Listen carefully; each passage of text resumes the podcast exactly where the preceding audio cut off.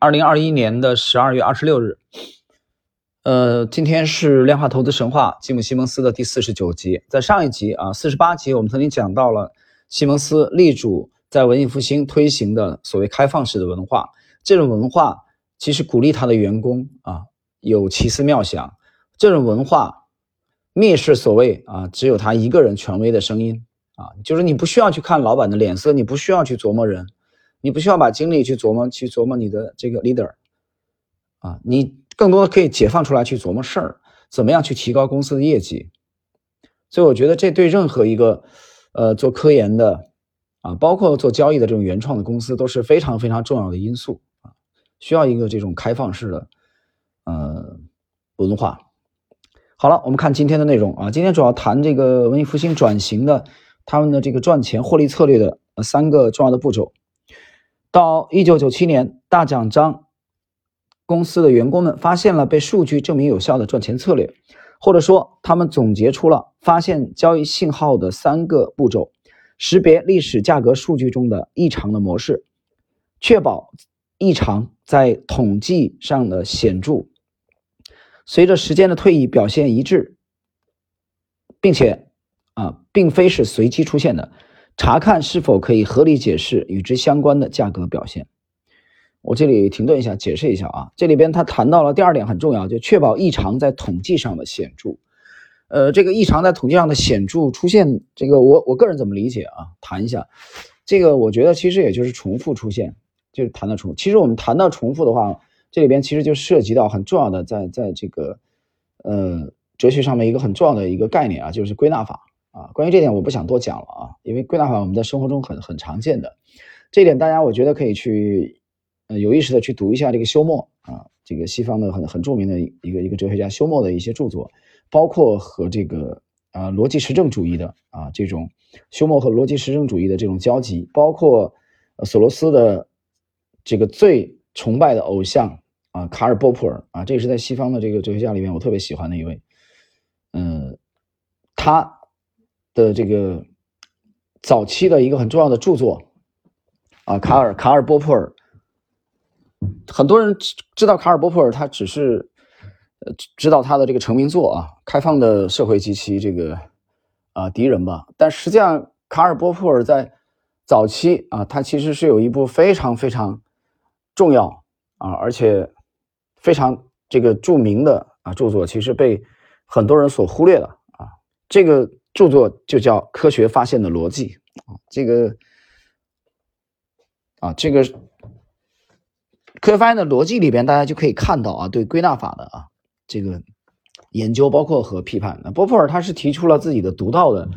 见解啊，当然我觉得也是一家之言。所以今天我们讲到这一点的时候，赚钱策略的第二个步骤里边，统计上的，那在休谟去。对归纳法的这个批判当中，你也能看到这种类似的，因为归纳法我们知道，这个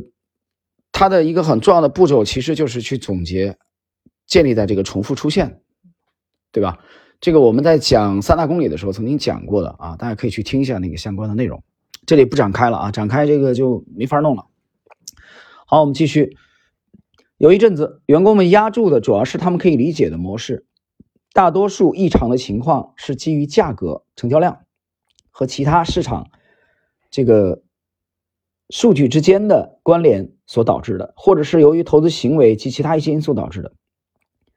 持续有效的一种策略是对价格的回归进行下注。我这里再停顿解释一下，价格的回归，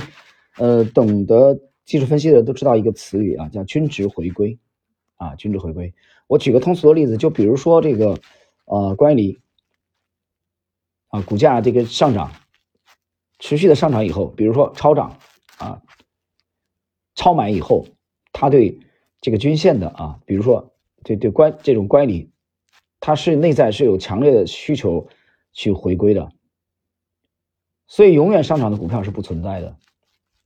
你发现很多牛股的拉升啊，它它涨一个阶段以后就开始横盘或者震荡，来修复它的这个乖离啊，所以这个就是实际上内在也是一种均值回归的这种这种现象啊。所以这里他谈价格回归，好，继续对价格回归进行下注，这就这就是一种策略，就是就是就是赌这个均值回归嘛。呃，包括当年的这个 LTCM 这个长期资本管理公司，当然它在九八年出了问题啊，这个在后文我们还会提到。继续，事实证明，大约百分之六十突然大幅上涨或下跌的产品价格会回归，至少部分回归。这种回归策略使得大奖章基金在波动尤其剧烈的市场中，在价格突然变化的时候，却还没有回归的情况下，啊，获利丰厚。到了一九九七年，超过一半的由西蒙斯和他的团队发现的交易信号是不直观的，或者说那些他们不能完全理解的。对于那些无法通过建立合理的假设来解释的信号，大多数量化交易公司会把它忽略。但西蒙斯和他的团队从来不喜欢花费太多的时间寻找市场现象产生的原因。如果信号满足各种统计强度的度量标准，西蒙斯和他的团队就愿意去压住。但西蒙斯和他的团队不会去相信那些荒谬的规律，用前三天的交易量除以价格变化。这个信号可以参考，我们会将这个数据包括在内。啊，文艺复兴的一位高管说：“但是我们不相信那些荒谬的规律，例如股票代码开头字母是 A 的股票表现一定更加优异。”这个停顿一下啊，这种东西其实有一些心理暗示啊，我觉得有一些唯心主义的啊，比如一个某个数字吉祥不吉祥，吉利不吉利啊，这种东西，所以文艺复兴他们不愿意在这方面花费精力，但是他们对统计学非常重视。我们继续，西蒙斯和他的团队并不会主动寻找那些没有明确解释的交易，只相信在统计上有意义的策略啊。我刚刚讲过这句话啊，没有明显逻辑可以解释，但重复发生的价格特征有一个额外的好处，这些特征不太可能被竞争对手发现和采用，大多数竞争对手不会接触这类交易。呃，彼得·布朗解释说，如果是意义非常明显的信号，早就被用于交易了。有些信号你不理解，但他们就在那里，而且可能相对较强。采用只依赖数据判断和解释的交易策略会带来显而易见的风险。现象的背后可能是毫无意义的巧合。如果人们花足够的时间对数据进行排序，就不难发现一些看似可以产生出色回报，但实际上则是偶然发生的交易。量化投资人将这种有缺陷的方法称之为数据的过度这个。拟合，这个拟是模拟的拟啊，解释一下，一个提手旁，一个以色列的以。为了凸显信赖信号的愚蠢，量化投资人戴维·雷恩·韦伯结合孟加拉国的黄油的年产量啊，这个就孟加拉国就是呃印度的啊印巴的邻国，在在南亚。美国奶料产量以及孟加拉国和美国的绵羊交易量对美国股票的回报率进行拟合预测，其预测成功率达到了百分之九十九。通常，文艺复兴公司的解决方案是在交易系统中加入这种令人头疼的信号，但是会在刚开始的时候限制分配给他们的资金，啊，就是控制仓位啊。之后，研究人员开始努力了解异常现象出现的原因。随着时间的流逝，他们经常会发现合理的解释，从而让大奖章。基金相对那那些忽视这些现象的公司具备更大的优势。文艺复兴公司最终选择一些寻找合理的信号、一些强有力的统计结果支持的交易信号，以及一些看起来啊离奇但实际上非常可靠，以至于不能被忽视的信号。我们会问：这背后是否有某种合理的行为行为方式作为解释？啊，几年以后，西蒙斯这么回忆道。就像天文学家使用强大的设备来持续观测银河系当中是否存在异常现象一样，文艺复兴科技公司的科学家们对计算机进行编程以监视金融市场，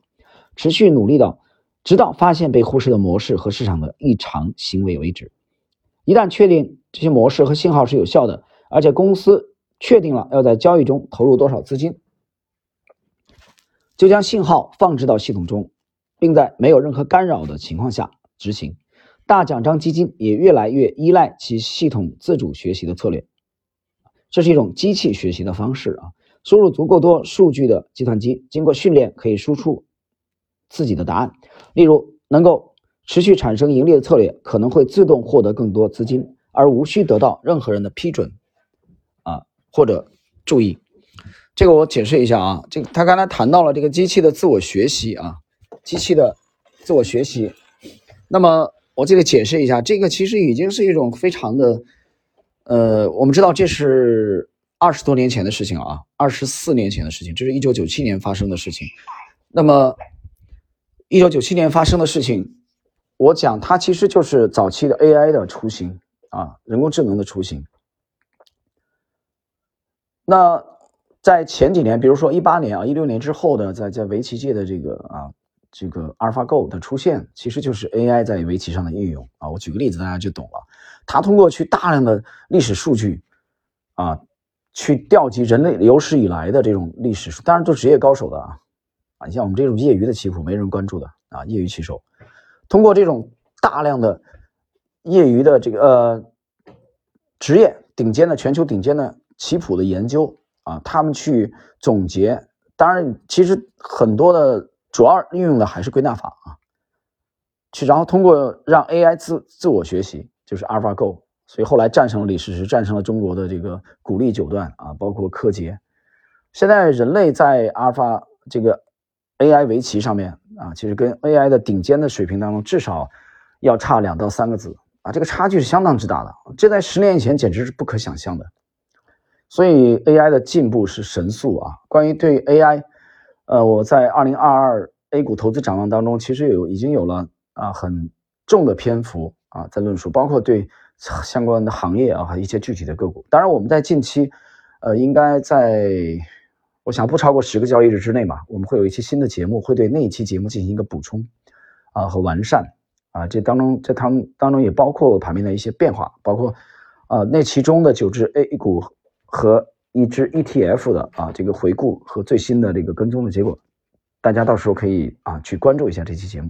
好了，时间关系，我们今天的第四十九集《量化投资神话》吉姆·西蒙斯的内容啊，就是谈的赚钱的策略的三个要点啊，内容就到这里了。今天我们暂时到这里。